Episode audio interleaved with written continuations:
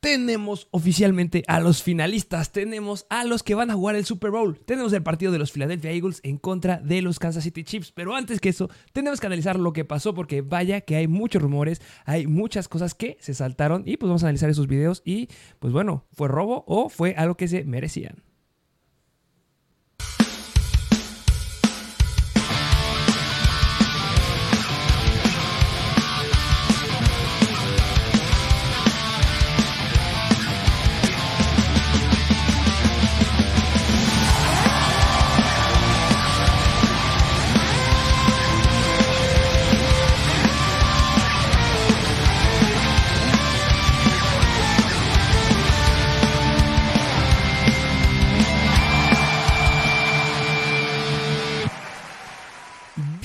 Bienvenidos a un nuevo episodio de Mr. Fantasy Football. Así es, y. Híjole, eh, híjole, va a ser un episodio bastante controversial, bastante interesante, porque, híjole, los partidos del día domingo fueron. La verdad, no sé cómo describirlos. Fueron interesantes. Hubo, desde que se empezó, bueno, desde que empezó el primer partido, el de los Philadelphia Eagles en contra de justamente los San Francisco 49ers, hubo cosas que pasaron antes del partido, durante el partido, el primer touchdown, ya estaremos hablando de eso, estaremos analizando las jugadas. Em, predicciones, eh, pues la entitamos a la mitad, bueno, tú no la tenías a ninguno, te quedaste bastante cortito, tú esperabas que llegaran justamente los, eh, los Cincinnati Bengals y los 49ers y te quedaron mal. Así es, pero mira, yo creo que va todo este episodio va a ir de analizar estos dos partidos, pero antes de eso, como bien lo dijiste, unas cosas que se pudieron haber saltado. ¿Qué te parece si nos vamos primero con unas cuantas noticias? Vámonos de volada a las noticias que tuvimos en esta semanita y pues bueno, de las primeras que vale la pena arrancar y esta te la voy a dejar a ti. ¿Qué me puedes decir de esta noticia que salió justamente el día domingo? Híjole, mira, de Stetson Bennett que lo agarraron un poquito con su, bueno, más bien este un poquito fuera de ritmo, es decir, con sustancias que no son aptas para el cuerpo humano, pero pues pues mira, son errores. Stetson Bennett, un jugador que ganó el campeonato nacional hace unos unas semanas, unos meses, la verdad, pues es entendible como nos llegaron a poner allí, allí en Instagram, mucha gente comete errores. Stetson Bennett, un jugador que también proyecta, algunos lo ponen como pick de tercera ronda, otros ni siquiera lo llegan a meter en el draft por la edad que tiene y porque hay otros corebacks que están ya en la NFL como tal. Es el caso de Justin Herbert y Lamar Jackson, que son más chicos que él y están logrando más cosas en la NFL. Así que un error para Stetson Bennett, pero pues, ¿qué te digo? Sigue siendo un buen jugador, un buen coreback para el próximo draft. Y que no es que él haya estado haciendo algo malo, justamente nos ponían ahí, es que, que a poco es ilegal estar intoxicado yendo en la calle. O sea, yo lo que entiendo por intoxicado es que solamente estaba tomado. Y lo que dicen las noticias o lo que decía la policía de Dallas, porque fue justamente en Dallas, es que había gente o había unos chavos que estaban ahí tocando puertas de muchas casas. Muchos vecinos empezaron a quejar, llegaron los policías, encontraron un grupo de gente, entre ellos estaba Stetson Bennett, y pues así agarraron parejo y se lo llevaron. Y pues bueno, qué mal, eh, justamente proyectan para tercera ronda, justo como tú lo decías, pero pues muchos tienen poca reserva. Vamos a la siguiente noticia que tenemos. Esta es fuerte. Vic Fangio, el estratega vaya que es bastante bueno siendo este, un coordinador defensivo, llega justamente a los Miami Dolphins y se convierte en el coordinador defensivo mejor pagado de toda la NFL. Eso, eso me gusta, me gusta que llegue a un equipo donde podría darle un buen potencial, se podría poner las cosas interesantes ahí en la defensiva de los eh, Miami Dolphins. Eh, ¿Cómo ves esta noticia? Sí, que no habían hecho las cosas mal estos Dolphins con del lado defensivo, teniendo ya a Javin Howard, teniendo a novatos tales como, si no mal recuerdo, se llama Jordan Phillips, así que pues va a ser un va a ser interesante, como tú dijiste, a ver qué hace aquí. Un nuevo un equipo que viene venía bien de Miami, si hubieran tenido a Tua en estos playoffs, a lo mejor hubieran llegado más lejos, a lo mejor ni siquiera hubiéramos visto a Kansas City en estos playoffs todavía, pero pues quién sabe, una renovación porque estos Miami Dolphins, bueno, temporada por, tras temporada, no semana tras semana, pues llegan a tener un poquito de problemas en, el lado defensivo.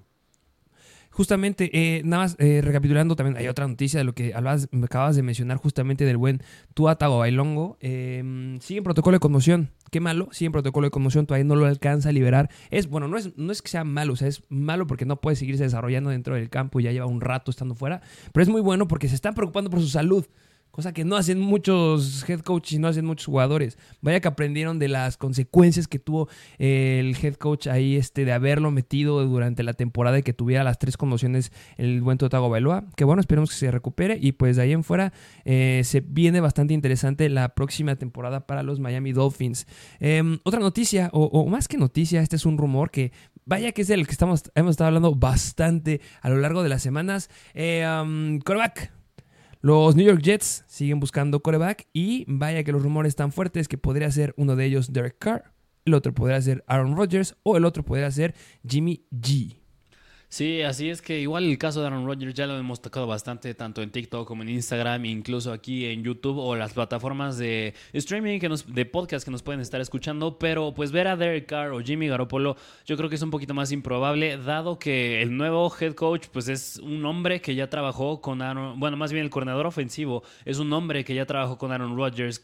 Así que yo le veo complicada que sea Derek Carr o Jimmy G. Yo veo más probable un Derek Carr, pero de todas maneras.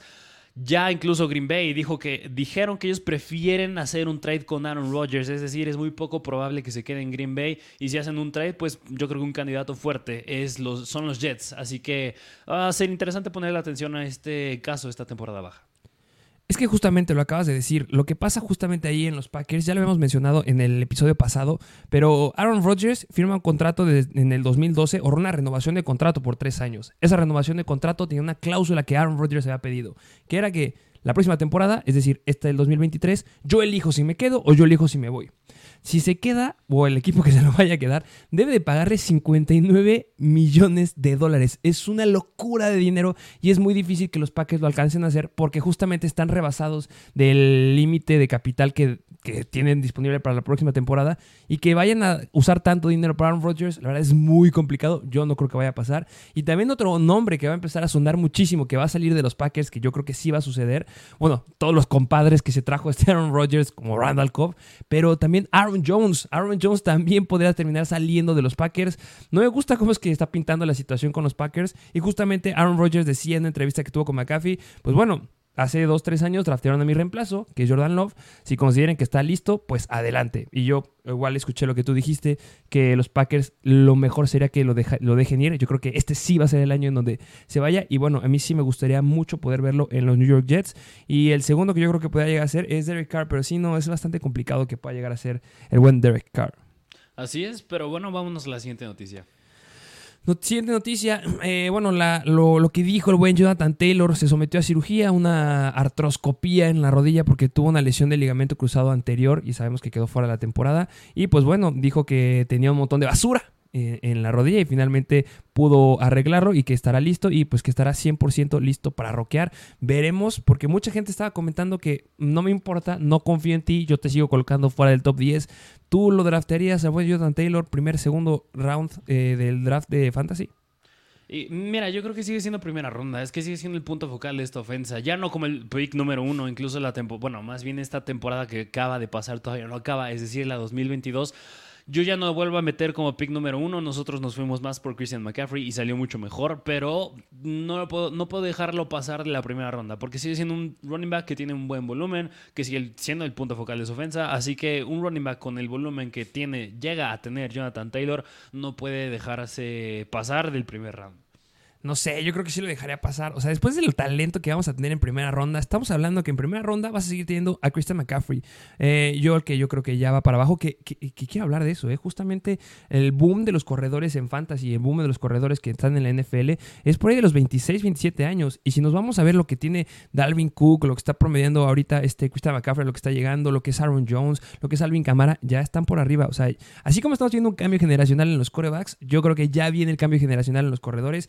Al menos por los jóvenes que, llegan y por los que ya están, eh, yo creo que Jonathan Taylor yo sí lo voy a dejar pasar y no sería un jugador que yo me atrevería a agarrar justamente en este, en este draft de fantasy de esta temporada, bueno, de la siguiente. Sí, que mira, pues va a ser checarlo, porque van a pasar muchas cosas después del draft, después de la agencia libre, van a cambiar muchas cosas, incluso a ver quiénes son los nuevos head coaches, nuevos coordinadores ofensivos, vacantes que todavía quedan disponibles, así que pues sería algo a seguir de cerca. Justamente. Y tenemos otra noticia eh, hablando de jugadores, o vamos a empezar un poquito más con las lesiones. Eh, Justin Herbert, así como Jonathan Taylor se sometió a cirugía, Justin Herbert también se sometió a cirugía del hombro, salió bien. Eh, él va a estar 100% listo para empezar la próxima temporada. Esperemos que ya sea una buena para los Chargers, se lo merecen. Pues sí, pues a ver si le sigue funcionando Brandon Staley. Justamente. Y tenemos otra noticia de este coreback que no es como este Justin Herbert. El buen Kyler Murray igual tuvo una lesión de ligamento cruzado anterior. Y lo malo aquí es que no va a estar listo. No va a estar listo para empezar la próxima temporada. Y se rumora que podría llegar a estar listo hasta mediados de la temporada. Sí, así que una baja importante para estos Cardinals, que de todas maneras se rumora que pues Andrew Hopkins también puede llegar a salir, van a tener un nuevo head coach en este equipo, incluso head coach coordinador ofensivo, porque el que mandaba las jugadas era Cliff Kingsbury también, así que pues estos Cardinals se, ven, se verán muy diferentes a como fueron la temporada, bueno, más bien esta temporada que acaba de transcurrir. Justamente. Y, bueno, esas serían todas las noticias eh, que traemos de, estos días que han sucedido. Vamos a ir subiendo. Ya saben que en Instagram estamos publicando todo este tipo de noticias con nuevos formatos y estamos haciendo las cosas más dinámicas por ahí. Vayan a seguirnos. Y es, es momento. Ha llegado el momento de hablar de los partidos de final de conferencia. Eh, como siempre, aquí te voy a dejar ¿Qué partido quieres que sea el primero que analicemos eh, de esta final de conferencia que tuvimos este fin de semana? Mira, yo creo que si puedes describir en una palabra ambos partidos y el fin de semana en general, yo creo que es controversial. Controversias, puras controversias, local odio. ¿Y qué te parece si empezamos con el juego de Kansas City en contra de los 49ers? Porque ¿Tú qué dirías? Kansas City en contra de 49ers, ese no lo vi. 49ers en contra de los Eagles. Es que eran los que quería que ganara. Estoy pensando en los que quería que ganaran, los que me mataron todas las quinielas. Así que, ¿qué te parece si empezamos con el lado de los 49ers y los Eagles? Vamos a empezar con ese partido de los 49ers y de los, de los Eagles, pero me gustaría poner aquí dos, situaciones. Uno, eh, no sé si tú llegaste a ver que publicaron en Instagram al hermanito de Nick Bosa a Joey Bosa, que qué bueno que fue a apoyar a su hermano. Es un aplauso para Joey Bosa, que fue a apoyar al buen Nicky Nicky Bosa. Eh, pero me lo hicieron enojar. Sabemos que este, este, par de hermanos son bastante controversiales. Si no los han visto, tienen bastante videos, son muy explosivos, muy chistosos, son medio lentones ahí cuando los entrevistan. Pero pues vamos a ver lo que sucedió justamente eh, antes del partido, porque se encontró con los fanáticos de los Eagles. Y bueno, los fanáticos de los Eagles no pueden dejar de pasar la oportunidad de preguntarle: Oye, compadre, ¿y los Chargers cuándo juegan? Sí, sí, sí, así es. Así que, pues, un video que de verdad tienen que ver. O sea, porque Joey Bosa por de él le responde bastante bien. No, I'm just videoing you. The guy who's not playing today. Bosa! Bosa!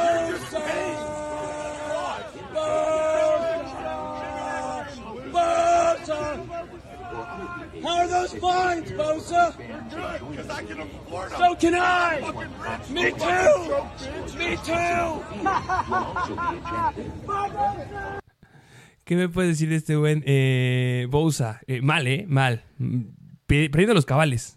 Mira, mira, este, yo y Bosa, yo creo que mal al responderle, pero también, pues, pues mira, pues es que es a lo que te vas a enfrentar. Cuando eres una, pues yo creo que una persona que tiene tanto alcance hacia tanta gente, que tiene, es famoso en pocas palabras, te vas a enfrentar a este tipo de cosas y es donde debes tener la cabeza fría, pero ni siquiera, pues Joey Bosa nos lo ha enseñado en juegos como fue el en contra de Jacksonville, que incluso casi lo llegan a expulsar. Así que ya vimos que es un jugador que no tiene la cabeza fría y que si le echas tierra, pues se va, pues como tú dices, se le van a botar los cables justamente, pero pues esperemos que el próximo, la próxima temporada sí pueda al menos llegar a los juegos de playoff y que pueda tener una buena actuación ahí, pues se lo merece, es un gran jugador.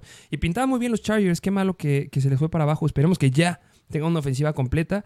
Eh, y bueno, este, fuera del lado de, los famosos y de los hermanos famosos, eh, subimos ahí un TikTok, una, la maldición, que llaman por ahí, la maldición de Rocky. No sé si la habías escuchado. Eh, vamos a ver lo que es la maldición de Rocky y bueno, pues lo que les publicamos por ahí es vandalizando la estatua de Rocky. Nadie les advirtió de la maldición de Rocky.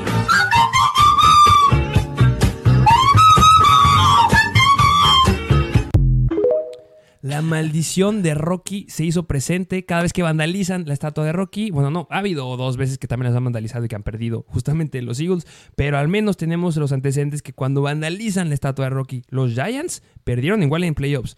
También los Vikings perdieron en playoffs. Los Patriots ese Super Bowl que también perdieron. Y esta vez los 49ers vandalizan la estatua de Rocky y Rocky hace la venganza ahí. Santa paliza.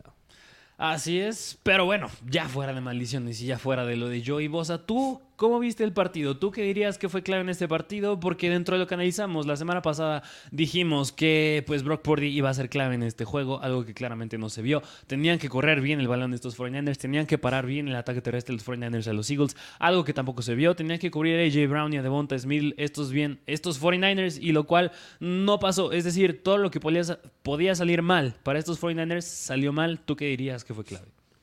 Fue clave. Yo lo dije, lo dije desde el, que estuvimos analizando la semana pasada. Eh, lo que es clave aquí es que los dos son bastante similares en defensiva, en línea ofensiva, en, armas que tienen desde el ataque desde, desde, el ataque terrestre. Pero donde está la gran diferencia es el coreback. Y al final de cuentas, el coreback va a ser sumamente importante porque es el que va a cargar al equipo. Al final de cuentas, hemos visto que eh, en los dos partidos que tuvimos, los corebacks fueron claves. Tuvieron situaciones que fueron claves y de ellos dependía mucho si levantaban al equipo o no levantaban al equipo. Vimos del lado de Jalen Hurts, que es el, el coreback más joven que va a llegar al Super Bowl de la historia, que es felicidades, eso es muy, muy bueno. Pero del lado de Brock Purdy, no tenía unos buenos antecedentes. Ya les había dicho, había ganado, tenía una racha ganadora, pero era contra malas defensivas. Miami, Tampa Bay, Seattle dos veces. O sea, eran malas defensivas en contra de coreback. Los Dallas Cowboys fue la primera vez que le hicieron ver su suerte. Y esta era una gran defensiva que también le iba a hacer ver su, suerte. Y pues bueno, se lastima eh, este Brock Purdy. Tiene una lesión justamente en el codo que le estamos viendo aquí. Y eso lo deja fuera. Pero es algo que estábamos hablando todos. Yo creo que todo el mundo estuvo hablándolo en sus chats y por todos lados. Tú y yo lo estuvimos discutiendo. De verdad es una lesión que es lo suficientemente grave para dejarte fuera de un partido de campeonato que te puede llevar al Super Bowl. O sea, no estamos hablando de un juego de wildcard. Estamos hablando ya de la final de conferencia. En la final ya de, del preámbulo, de la puerta para que llegues al Super Bowl, que es lo que más quieres. Ibas a hacer historia, compadre. Y se apachurró y no quiso jugar. Ojo, no estoy diciendo que la lesión que tuvo haya sido fingida. No, obviamente hubo una lesión. Claro que le dolía para lanzar. Él decía que no podía lanzar, pero brother, Patrick Mahomes. Yo recuerdo que hace dos temporadas tuvo una lesión en el coxis y se aventó todo el juego que quedaba. Tuvo la lesión de cadera y después estuvo fuera todo un rato. ¿Quién más? Otra vez Patrick Mahomes esta semana. Tuvo la lesión del esguince de tobillo alto y se aventó todo el partido. Todo el partido estuvo cojeando. Me podrás decir, es que sabes que el codo y el, y, el tobillo no son iguales, o sea, son igual de importantes. El riesgo que tenía este Patrick Mahomes de un mal golpe que le dieran, quedaba fuera. Y Brock Purdy se apachurró, no había ni motivación, estaba apachurrado y solamente salía a la banca eh, sonriendo. Eso es todo lo que hacía Brock Purdy. No estás jugando, apoya. Y por el otro lado tienes un Jimmy G que nada más estaba riéndose por todos lados. No había un apoyo de un coreback ahí. Sí, justamente. Y yo creo que si puedes resumir esta victoria de los Eagles, ¿en qué tanto porcentaje influyó esta baja del coreback del lado de los 49ers? Yo creo que sí fue un 70-60%. Es decir, el otro 40-30% ya tuvo que ver lo bien que jugó esta ofensa por parte de los Eagles. Porque como tú bien lo dijiste, yo creo que no puedes culpar al 100% a Josh Johnson. Es decir, Josh Johnson ya es un veterano, ya va a jugar en la XFL, ya ha jugado en varios equipos en la NFL y lo metes como primera vez como coreback en contra de los Eagles en una final de la Conferencia Nacional. Era mucha responsabilidad, a pesar de que yo la verdad sí me enojé ver en ver cómo estaba jugando Josh Johnson, pues no lo puedes culpar del todo. Es un jugador que pues también tenía todos los nervios encima, tenía toda la responsabilidad encima, pero como tú bien dices, Brock Purdy, si no me recuerdo, llega a ver que va a tener unas seis semanas de recuperación para que ya vuelva a lanzar otra vez el balón, pero sin duda alguna tuvieron que haberla arriesgado, tuvo que haberse la jugado más y yo creo que ahí a lo mejor ya está no sé si culpar un poquito a Gal Shanahan. Es decir, ¿cómo piensas anotar, mandando pura carrera, estando tres touchdowns abajo. Es, o sea, a pesar de que tienes a Divo Samuel y tienes a Christian McCaffrey, que qué malo que no jugó el Aya Mitchell, hubiera sido fundamental y pieza clave, pues no puedes anotar, no, no puedes, no hay manera que retomes un déficit de tres touchdowns, nada más con el ataque terrestre en contra de los Eagles, que yo creo que si me preguntas también qué influyó mucho para que estos Eagles ganaran el partido, se resume en un jugador y es Hassan Reddick. Hassan Reddy que no me lo pudieron frenar cuando era en la primera mitad simplemente tenía tres sacks, un fumble hecho, un fumble recuperado, o sea, estaba haciendo una locura Hassan Reddick y tú lo dijiste eh, en el golpe justamente que tuvo este Brock Purdy que se lastimó, ¿quién lo estaba bloqueando? El Tyren de segundo equipo. O sea, tienes a Hassan Reddick, que es uno de los mejores linieros que tiene Filadelfia, y le pones a bloquear el segundo Tyren. Es broma. Entiendo que, ok, es que estaba del lado donde sí tenía visibilidad Pordy y no estaba del lado, del lado ciego. Pero no importa. Por eso se lastimó y por eso tuvo, este, bueno, esa situación que acabas de decir. ¿Y, qué me dices? Tú me llegas a decir, pues mira, Entiendo la parte de, Shanahan de haber dicho, ¿sabes qué? No me voy a arriesgar. Vámonos corriendo. Confío en Christian McCaffrey que se está aventando el equipo en espalda sin lugar a dudas. Y se lo aventó tanto en espalda que terminó siendo el coreback. Pero es que imagínate que se lastimaba 100% Brock Purdy que ya no lanzara. Y iba a estar Christian McCaffrey de coreback. Hasta estábamos haciendo apuestas. Yo creo que va a ser Divo Samuel. Yo creo que va a ser Christian McCaffrey. Y tuvo una jugada de Christian McCaffrey en la que fue coreback. Sí, justamente. Yo te dije, hubiera estado buenísimo que hubiera conectado ese pase, ese único intento pase que intentó el buen Christian McCaffrey. Pero bueno, pues eh, Brock Purdy sí se quedó de coreback. Aunque yo creo que si hubiera sido Kyle Shanahan, mínimo se hubiera obligado a Brock Purdy a lanzar un pase de más de 5 yardas, mínimo para ver cómo se siente. Ya después vas a tener casi un año entero para poder descansar tu brazo, tu codo. Así que yo creo que fue una mala decisión por parte de Brock Purdy y Kyle Shanahan. Se vio muy poco liderazgo, como tú bien lo dijiste, por parte de Brock Purdy. Y yo creo creo que ahora, yo creo que donde sí podemos analizar un poquito más objetivo es, fue el duelo de la defensa de los 49ers en contra de la ofensa de los Philadelphia Eagles. Que digo, yo creo que un punto interesante a ver del lado de los Philadelphia Eagles en este partido fue que si tú veías, su punto focal parecía ser el ataque terrestre. Parecía ser el ataque de Kenneth Gainwell, Miles Sanders y el mismo Jalen Hurts en contra de la mejor defensiva parando la carrera, porque no se veía que Jalen Hurts yo siento que aún no estaba al 100. O sea, no se veía que Jalen Hurts aún estuviera al 100 por parte de su hombro. Y yo creo que por eso quisieron inclinarse un poquito más hacia el ataque terrestre, que digo, salió bastante bien. Corrieron 148 yardas totales, 3.8 yardas por parte de Miles Sanders, 3.4 yardas por acarreo por parte de Kenneth Gainwell, 3.5 por parte de Jalen Hurts. Sumamente eficientes en contra de esta defensiva que parecía que al inicio iban a perder a Fred Warner. Justamente, qué, qué, mal estaba ahí esto, de Fred Warner. Yo estaba ya armando la publicación, estaba armando ya la publicación de Fred, Warner queda afuera, pero pues solamente fue un susto. Fue a la, fue a la tienda y este de, médicos y regresó sin ningún problema. Y sí, me sorprendió mucho que fuera un ataque contundente de, estos dos hombres, de Kenneth Young y Miles Sanders, que tuvo dos touchdowns, el buen Miles Sanders. Muy bien, felicidades por él. Em, pero les funcionó la estrategia y eso me da mucho gusto. Em, para mí sí era un partido que lo debía haber ganado los Philadelphia Eagles. Ah, obviamente van a decir, ah, es que es bien fácil que lo digas, ya que pasó el partido. Pero es que era justamente la clave del coreback y a mí me gustaría hacer, ahorita que mencionaste que fue importante la situación de los wide receivers y la lucha entre Ward, Devonta Smith y AJ Brown, eh, pues ver esta jugada que fue sumamente política, eh, la recepción de este buen Devonta Smith que los orilló y los llevó a que tuvieran los primeros siete puntos, que fue un pase incompleto. Aquí sí me gustaría decir algo, porque justamente subimos esta publicación en Instagram y les estuvimos comentando, ¿ustedes qué consideran? ¿Consideran que fue un robo, que fue un pase completo o qué fue lo que sucedió? Lo que hay aquí es que se da la jugada y hay un referee que está analizando por video, eh, luego lo que pasa la jugada, eh, todo. O sea, antes de que la pasen las, las televisoras, él está revisando y está listo para decir, ¿sabes qué? Esta jugada eh, manda pañuelo, es un pase incompleto, etc. Lo que pasa es que los Philadelphia Eagles sacaron tan rápido la jugada que ni siquiera el referee que está revisando las repeticiones le dio tiempo de poder hacer un cambio y pues eso los orilló a que, pues bueno, fuera un pase incompleto, pase completo, un touchdown y los primeros siete puntos de los Eagles. Sí, que muchos dirán, pues sí, quítale esa recepción, quítales ese touchdown y de todas maneras ganaron por mucho. Ah, pues sí, pero yo creo que el problema se hubiera dado si Brock Purdy se hubiera estado sano, si se hubieran dado más peleas estos 49ers. Ahí yo creo que sí hubiera sido todavía más polémica esa jugada porque si hubiera sido la que hubiera marcado pues la diferencia en este partido. Y yo creo que más allá de también de esta gran recepción de Devonta Smith y pues de AJ Brown que tampoco fue tan imponente, pero digo en una jugada ya casi se había ya casi ya se había ido, es decir, el pase lo voló el buen Jalen Hurts Jugadas como esas yo creo que van a ser las que sean claves en el Super Bowl en contra de Kansas City, pero más allá de eso también hay que darle su mérito al gran trabajo de la línea ofensiva.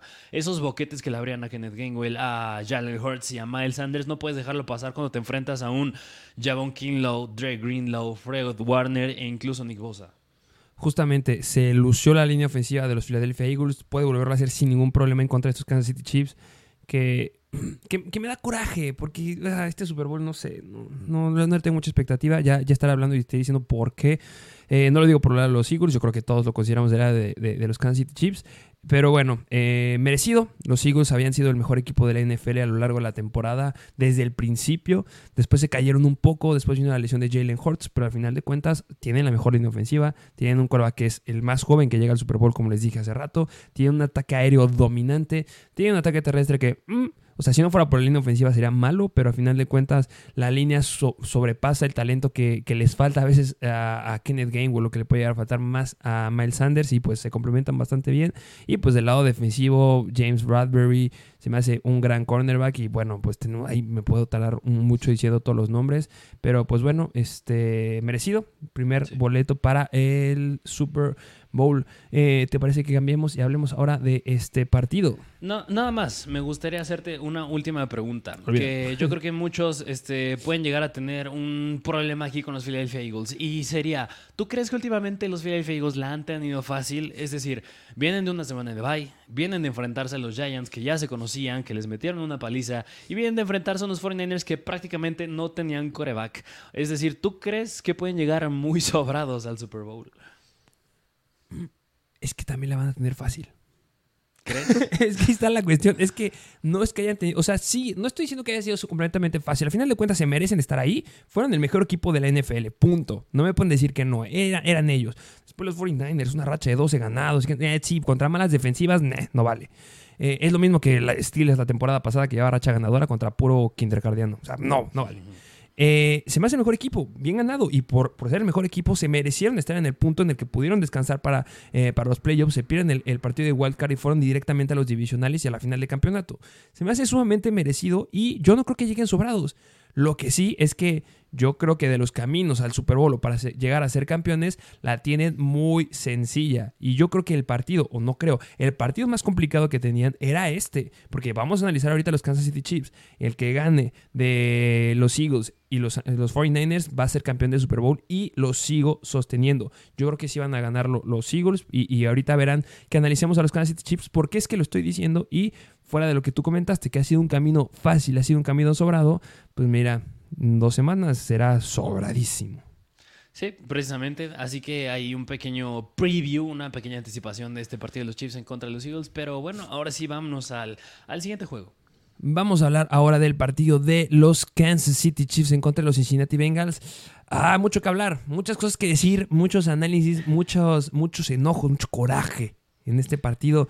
Eh, um, es que hay tanto donde podemos empezar a hablar. Eh, ¿Tú cómo lo viste desde el principio? Mira, fue un Bengals en contra de Kansas City, un Bengals en contra de los árbitros. porque mira, yo creo que aquí hay un punto bien importante, porque en Instagram llegamos a subir ustedes cómo podrían resumir este partido y muchos llegaron a poner muy controversial, muy pues favorecido por parte de los árbitros hacia Kansas City. Y mira, yo creo que con un partido se resume mucho en los árbitros, es un partido sumamente decepcionante, porque en un juego tan apretado sí importa mucho, aunque no hayan sido una cantidad abismal de castigos por parte de Cincinnati, en el último cuarto varias jugadas se vieron reflejadas, ahorita se los enseñaremos, pero más allá de los castigos, yo creo que clave fue que estos Kansas City Chiefs expusieron de manera perfecta la debilidad de los Cincinnati Bengals, que fue la línea ofensiva, es decir, Chris Jones, Frank Clark, presionaron muy bien a Joe Burrow y esto que ocasionó que le interceptaran a Joe Burrow, que se pusiera nervioso, que no pudiera dar buenas lecturas cuando tuviera jugadores abiertos, inclinara más por la válvula de escape, que era el running back, que era el ala cerrada. Así que hicieron un gran trabajo presionando a Joe Burrow y pues eso fue del lado ofensivo que yo creo que ahorita tú nos dirás bien. Del otro lado, ¿qué tal se vieron las cosas? Pues mira, tú lo acabas de decir perfecto. Del lado ofensivo justamente que traían los Cincinnati Bengals, lo habíamos dicho claro y yo creo que, eh, no creo, o sea, igual que todos lo empezamos a leer y eh, lo hicieron este Zach Taylor, lo, hizo todo el staff de cocheo de los Bengals. A los Chiefs tienes que ganarles por tierra. Al final de cuentas es lo que es su debilidad y, y- y- y- es que me enoja porque al final de cuentas era el enfoque ir por el ataque terrestre porque ya nos habías demostrado la semana pasada que tu línea ofensiva le podría hacer eh, este, un doble bloqueo a los jugadores que eran relevantes de la defensiva, Chris Jones, y podías correr y que podías generar jugadas y que podías darle el espacio y que podías darle tiempo a Joe Burrow. Ahí estaba. Y por el otro lado, se le lastima este Legerius Sneed eh, eh, a Kansas City en, la, en el prim- primer drive, segundo drive, y tenías otro boquete que no era su mejor cornerback, pero es su segundo mejor cornerback de los Kansas City Chiefs. Entonces tenías boquetes por los dos lados que te podías haber aprovechado. si fueron por el ataque terrestre eh, más que nada. Tuvo obviamente jugadas grandes. Bueno, se les lastima Tyler Boyd, que eso no estuvo tan padre. Pero también tuvo ciertas escapadas. El touchdown que tuvo T. Higgins, las jugadas grandes que llegó a tener este Jamar Chase. Se me hicieron relevantes. Y como conforme fue avanzando el partido, vimos cómo ya se empezaban a arriesgar un poquito más eh, los Cincinnati Bengals a ir más profundo. Yo creo que ahí les faltó. Yo creo que se confiaron y dijeron, eh, Kansas City hay que ganarles por tierra. Pero no aprovecharon las bajas que empezaron a tener justamente los Kansas City Chiefs. Que ojo, eh, ahorita diré un dato bastante interesante de Kansas City, porque Kansas City los sostuvieron los novatos. O sea, si ahorita analizamos cuáles son los jugadores que estuvieron cargando a Kansas City, fueron 100% los novatos. Es más, vamos a verlo desde este momento. Hay una publicación que hace este reportero que se llama Phil Yates. Y justo lo pone, impactante lo que hace la clase del draft de Kansas City Chiefs. Primer pick, el cornerback, Trent McDuffie, seis tacleadas y dos pases defendidos. El defensive end, George eh, Karlaftis, un sack. Luego Sky Moore, el wide receiver, tres recepciones y el regreso de patada clave que tuvieron que los llegó a poner cerca y de, bueno, de la situación que hubo después del gol de campo para terminar el partido. Brian Cook, safety, cuatro tacleadas. Cornerback, Joshua Williams, una intercepción. Otro cornerback, Jalen Watson, una intercepción. Y después el gran Isaiah Pacheco, pick de séptimo round. 85 yardas totales y que no me lo tomaban para nada. Fueron clave los novatos. No puede ser Cincinnati. Es que no puede ser que los novatos hayan levantado y te hayan ganado. Es que fuera de esto, solamente era Kelsey y era Patrick Mahomes. De ahí en fuera, fueron todos los novatos. Es que no es que no lo puedo creer, de verdad. Sí, aunque yo creo que todavía podrías meter ahí a Márquez Valdés Scantling. Digo, 116 ah, yardas, un touchdown. También fue yo creo que fue pieza clave también el buen Márquez Valdés Scantling. Pero como bien lo dices, más del lado ofensivo, yo creo que tanto Sky Moore como el buen Isaiah Pacheco fueron claves. Isaiah Pacheco, cada vez que le daban el balón, la verdad a mí me daba miedo verlo porque se veía sumamente ágil, se veía sumamente elusivo. Yo creo que es un running back a ponerle mucha atención para siguientes temporadas también en términos de fantasy. Pero como bien lo dijiste, yo creo que de este lado de los Kansas City Chiefs fue que les ganaron estos duelos unos contra uno. Tanto Marcus Valdez Scantling como Travis Kelsey hicieron muy mala cobertura este perímetro de los Cincinnati Bengals. Y aún más, pues parecía que ni siquiera Mahomes le afectaba la lesión del tobillo, que era uno de los puntos claves de este partido. Al final, en el tercer cuarto, cuarto, cuarto, sí se lo llegó a tocar, lo llegamos a ver coger un poquito, pero dijimos que si Mahomes lograba hacer su magia y lograba hacer que pasara por desapercibido su lesión del tobillo, iban a poder dar un buen duelo a estos Kansas City Chiefs y así fue. Es decir, lo presionaron unas 6-7 veces a Patrick Mahomes y nada más cayeron unas cuantas sacks, a diferencia de Joe Burrow, que lo presionaron casi la misma cantidad de veces y él tuvo 5 sacks. Y fue por en medio, como tú lo dices, Chris Jones, donde estaba la debilidad de estos Cincinnati Bengals. Pero pues sí, como tú bien lo dijiste, yo creo que estos Kansas City Chiefs se resumió en Travis Kelsey, Marquez Valdez Scantling y Patrick Mahomes, siendo uno de sus pilares. Y los novatos. Isaiah Pacheco. Isaiah Pacheco y los otros novatos, porque a la defensiva fueron los novatos. Y me gustaría recapitular también que Travis Kelsey no estaba al 100%. Travis Kelsey estaba en duda. Bueno, salió la noticia que iba a ser una decisión de último minuto. No la publicamos porque sabíamos que Travis Kelsey iba a jugar. No se podía perder este partido. Pero no, no lo vimos. Estaban jugando al tocho con Travis Kelsey las primeras jugadas, las primeras recepciones que tuvo Travis Kelsey era un stop o era un, gancho y quería picharla para que pudiera correr el otro jugador y que no se arriesgase Travis Kelsey. Y eso fue como en dos situaciones. Una sí logró soltar el balón y la otra fue como que, ay, lo aviento, pero mejor no. O sea, Travis Kelsey no estaba al 100% y al final, pues era había que usarlo a él, porque no tenías ni a Juju y no tenías ni a McCall Hartman. Tenía solamente a Marqués Valdés Scantley, que gracias a Dios tuvo un buen partido. Yo creo que de los mejores partidos que ha tenido, porque no habíamos visto a Marqués Valdés Scantling desde los Packers que jugara bien. Entonces, bien por Marqués Valdés Scantling, pero también se, lastimó. ¿Quién se lastimó? Kadarius Tony, como siempre. Kadarius Tony y su hamstring de siempre. es que no tenía nadie. Y de verdad es que me impresiona que unos Kansas City Chiefs sabemos que es Patrick Mahomes y Travis Kelsey, pero para mí son ellos dos. De ahí en fuera fueron puros novatos. Marqués Valdez Scantling, pero ese hombre no va a hacer nada en el Super Bowl. Pero solamente ellos les bastó para ganarle una ofensiva de Cincinnati. Que tienes a un Joe Burrow, tienes a Joe Mixon, tienes a un Samaje Perrin que viene jugando bastante bien. Una línea bastante cara y que había renovado para esta temporada. También tienes por el aire a Jamar Chase, tienes a Tyler Boyd cuando se lastimó, tienes a T. Higgins, o sea, esos nombres, a, a, o sea, ¿cómo? ¿Cómo fregados los detuvieron? De la defensiva tenían bajas, todos eran novatos. No puedo creerlo. Sí, justamente yo creo que estos Bengals tuvieron varias oportunidades. Joe Burrow tuvo varias oportunidades y yo creo que si le, me dijeras un argumento algo que fue clave es que fue la presión. O sea, tuviste en varias jugadas, tenía a Jamar libre, tenía a T. Libre y que optaba lanzarlas a Magic P. Ryan, lanzarle a Joe Mixon y pues eso también provocaron, provocó intercepciones, provocaron sacks, provocaron que Burrow se pusiera nervioso porque si tú ves los demás números, yardas por pase fueron bastante similares Mahomes y Burrow, cantidad de conversiones de tercer down que es muy importante, yo creo que esta estadística, Kansas City 7 de 14, Cincinnati 6 de 14. O sea, no dijeras que un equipo fue más efectivo que el otro en tercer downs. Ahí estuvieron muy parejos.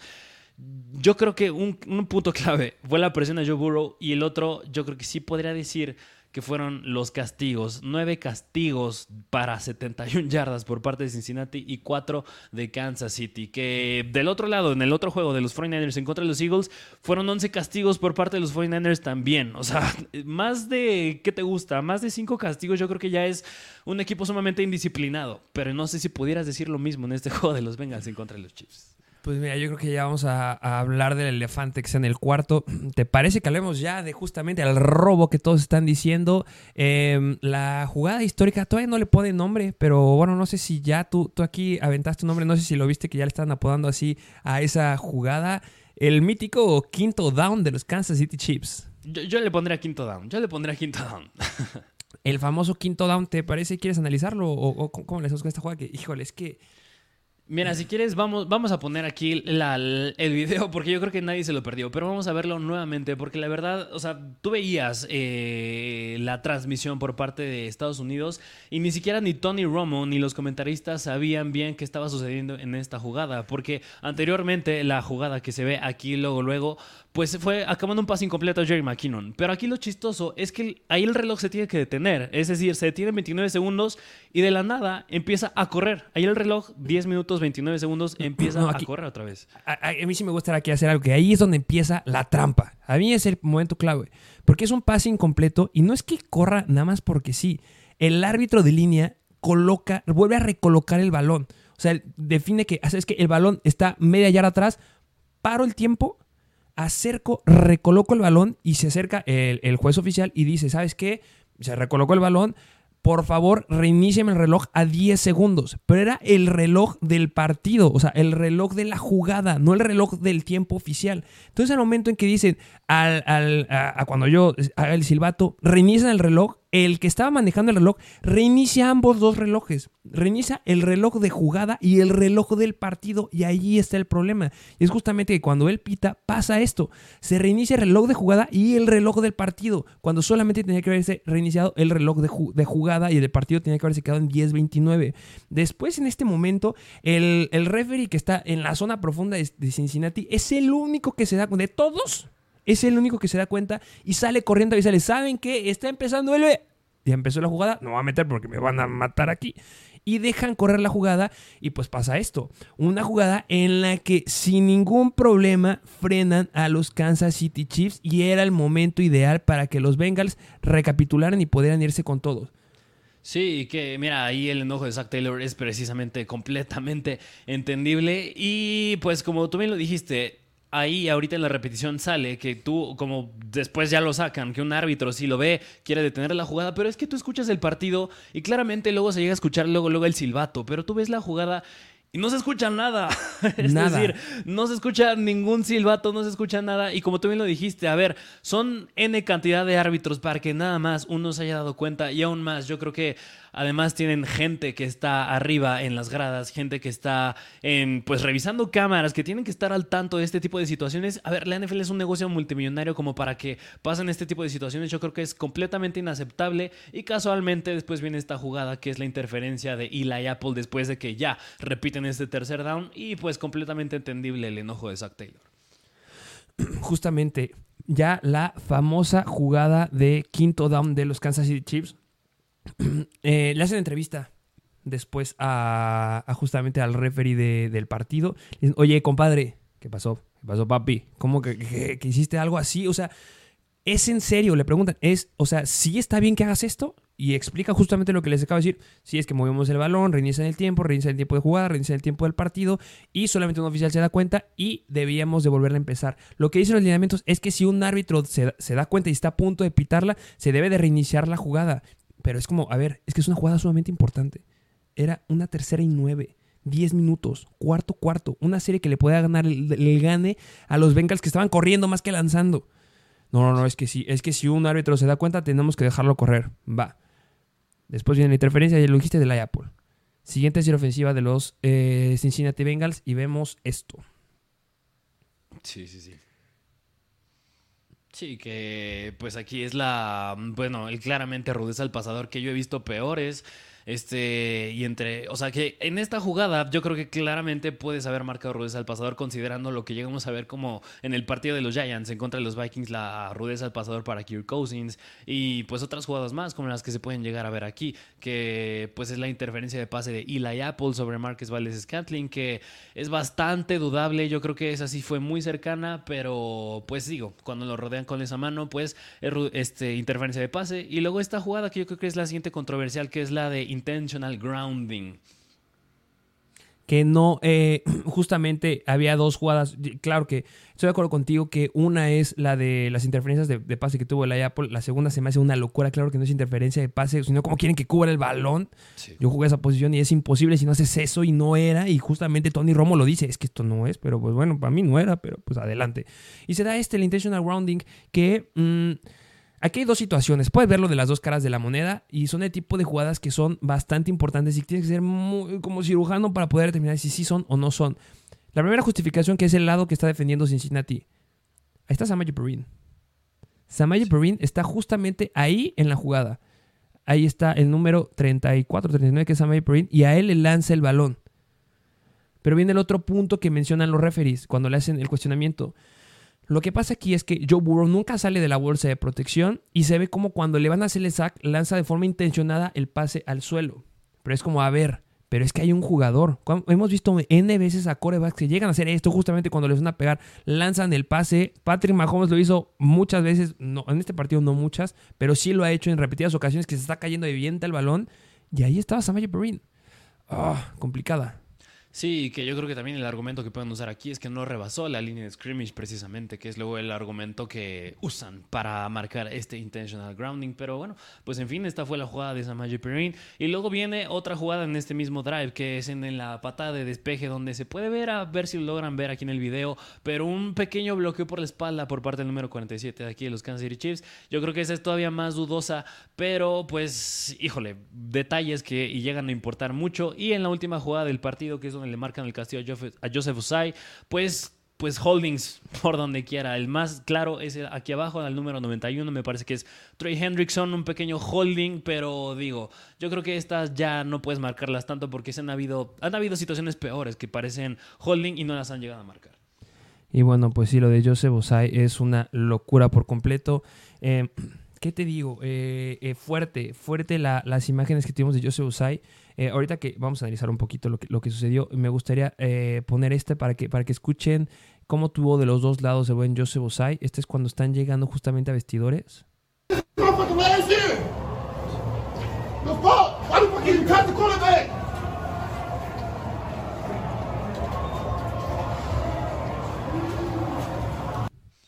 No sé, justamente están enojados. ¿Por qué coño tocaste al coreback? Que lo entiendo, entiendo la frustración, entiendo el enojo. Pero lo que sí hay que decir es que Joseph Osai sí tuvo mucho que ver en esa, en esa jugada. Pero al final de cuentas era un primer down que hubiera alcanzado Patrick Mahomes, se lo hubieran dado. Como estaban marcando los árbitros, hubieran, se le hubieran marcado el primer down y tenían que pararlo. Ojo ahí. Eh, y puede haber alcanzado el primer down y puede haber sido este, una patada del mismo lugar donde, donde la pateó este Butker. Y al final de cuentas, Harrison Butker es de los mejores pateadores. Y por el otro lado, si no lo hubiera tocado, hubieran quedado ahí, hubiera sido una patada que Harrison Butker podría llegar a hacer. Tony Romo dice en la, en, la transmisión, ¿sabes qué? Es que estuvo intentando patadas justamente antes que empezara el partido de 50 yardas, 55 yardas y no las metió. Pero es una situación completamente diferente y no es como que sea un, pateador bastante novato, tiene mucha experiencia y pudo haberlo metido también. Y por el otro lado, Cincinnati tuvo muchas oportunidades y no es que hayan perdido el partido por Joseph Osai. Sí, que precisamente es que Joseph Osai fue de las, yo diría yo, de las piezas claves de esta defensiva de los Cincinnati Bengals Sí. y que lo hayan criticado de esa manera nada más por una jugada que, claro, que definió el partido, pero a ver. Un partido no se define en una jugada. Si llegaron en esa situación fue porque hubo otra clase de errores por parte de los Bengals, no nada más que fuera el error de Joseph Osai. Y, pero bueno, pues le tocó llevarse estas críticas por parte de sus mismos jugadores. Y mira, nada más acabando un poquito el argumento de estos castigos y del árbitro de este partido. Bueno, nada más antes de que vayas a hacer un argumento, Ok. nada más ver eh, lo que dijo Joseph Osai al final del partido. Um, I just gotta, I gotta, like Sam was saying, I gotta learn from experience, and um, I gotta know to, get close to that quarterback when he's close to that sideline. If- anything that could uh, possibly cause a penalty in a dire situation like that, do better. Que sí le pegó. Pero pues al final de cuentas lo que te hace grande es los errores. Aprendió de su error. Tiene que aprender a que en estas situaciones que se ha cerrado el partido no tocar el coreback. Y bueno, no se le va a olvidar en la vida este, eh, esta, esta jugada. Y bueno, ya lo que tienes que decir. Sí, pero no, no debería de sentirse así. Como te digo, yo creo que fue pieza clave de este partido. Le hicieron que se sienta así. Yo creo que habla de un muy mal apoyo por parte de sus jugadores de su equipo. Así que yo creo que Joseph Osai no se debería de sentir así. Y acabando el último argumento de los árbitros, como dato curioso, el árbitro que va a hacer en el Super Bowl es Carl Cheffers. Y Carl Cheffers, ¿dónde fue el árbitro? Pues en el último Super Bowl que llegaron los Kansas City Chiefs en contra de los Tampa Bay Buccaneers. Así que a los Kansas City Chiefs no les gusta mucho esta noticia. Y nada más como dato curioso, Ron Tolbert, si se preguntan cuál era su récord, bueno, más bien su experiencia como árbitro. Él no tenía indicaciones de favorecer a Kansas City. eh, Es más, él fue el árbitro en el último, bueno, en el partido de la temporada pasada, en la semana número 17, que los Bengals le ganaron a los Kansas City Chiefs, aquel juego abismal de Joe Burrow y, y el buen Jamar Chase. Él fue el árbitro ahí, así que si pensaban que él tenía antecedentes de apoyar a los Kansas City Chiefs, no los tenía, así que todavía más dudoso es esta situación que pasó en este juego. No, no estoy diciendo, yo no estoy a favor de que sí haya sido un partido comprado. Yo creo que, o sea, aplicaron las reglas, pero fueron bastante rigurosos. O sea, y justamente lo ponían bastantes reporteros. Es un negocio multimillonario en donde no puedes tener este tipo de errores. O sea, ese, ese error de ah, y reinician el reloj y que el que maneja el reloj haya reiniciado los dos relojes en lugar del reloj de jugada nada más, se me hace un error que no puede ser y más en un partido de final de conferencia. No sé quién es el responsable, pero no creo que regrese a su trabajo el día de mañana. A final de cuentas, eh, bueno, pues lo gana eh, Kansas City. No puedo decir que lo gana bien. Yo creo que lo pierde eh, los Bengals. Era un partido que se pueden llevar. Y bueno, ya si me preguntas un pronóstico para la final en el Super Bowl en Arizona, yo creo que va a ser un partido sumamente dominado por Filadelfia. Más si Kansas City no logra estar completos. La lesión que tiene Mahomes tarda de dos a tres semanas en recuperarse, pero no sabemos qué tanto problema haya tenido justamente Mahomes o qué tanto se haya complicado la lesión por el partido de esta semana. Al final de cuentas, patrón, Pa- Mahomes no corrió mucho, pero corrió la última jugada, pero tuvo que correr. Si tuvo y reagravó la lesión, podría ser que no vuelva a estar al 100% listo. Y pues ya lo viste, Hassan Reddick no te va a perdonar. Entonces, va a haber una situación donde va a ser muy buenos cornerbacks, así como los Bengals tienen a Eli Apple. Pues ya les dije, eh, del otro lado está Darius Slay, está James Radbury, del lado de los Philadelphia Eagles, de las mejores duplas que se me hacen ahorita de cornerbacks en la NFL. Y sin lugar a dudas, van a poder cubrir 100% a Marqués Valdés Scantling. No, no va a poder, mm, ni Sky Moore ni Marqués Valdés van a estar disponibles. Va a ser un juego 100% de Travis Kelsey. Tendrá dos semanas para recuperarse. Va a estar al 100%. Y por el otro lado van a tener que frenarlos por el ataque terrestre. Y yo no veo muy, muy, este, muy sólidos por ahí a los Kansas City Chiefs. Y del lado defensivo, no veo de qué forma puedan llegar a frenarme ni a un Jalen Hurts, ni a un Miles Sanders, ni Kenneth Gainwell, ni Boston Scott, ni pues, A.J. Brown, ni Davonta Smith. Yo creo que va a ser un partido sumamente dominado por Filadelfia, pero pues ya lo analizaremos a profundidad en, en el próximo episodio. Sí, que yo concuerdo contigo. Yo creo que este partido lo perdió Cincinnati. El otro partido, yo diría que también lo perdió, lo perdió San Francisco. Yo creo que hubiera sido otra historia si se hubiera estado usando Brock Purdy, pero esa es mi opinión. Y en el Super Bowl, pues un rayito de luz, yo creo que para estos Kansas City Chiefs es que tienen mejor cocheo. Es decir, no puedes negar la experiencia que tiene tanto Patrick Mahomes como Andy Reid ya en un juego de Super Bowl, pero como tú bien lo dices, en cuanto a talento y en cuanto a tener un equipo más completo, lo tienen los Philadelphia Eagles. Así que yo igual se lo doy más hacia los Eagles, pero si le das un rayito de luz a estos Chiefs, es el y pues que tienen a, diría yo, el mejor quarterback de la liga, Patrick Mahomes. Pues ya veremos qué sucede. Eh, muchas gracias por escucharnos. Vamos a seguir subiendo eh, mucho contenido. Vamos a empezar a cambiar aquí las cositas. Dejen en los comentarios si les quieren ver algo nuevo, si quieren algo que estuvimos que agreguemos, que est- estamos publicando en TikTok, en Instagram. Ya saben que estamos como Mr. Fantasy Football en todas las plataformas. Así es, y como bien lo dijiste, dejen su like, suscríbanse aquí a nuestro canal de YouTube, aquí en la plataforma que nos estén escuchando, igual en Instagram, arroba Mr. Fantasy TikTok Mr. Activen la campanita que les vamos a estar subiendo más videos, más videos cortos y pues como bien lo dijiste, déjanos su opinión y qué, qué contenido les gustaría seguir viendo. Muchas gracias por escucharnos y pues bueno, nos vemos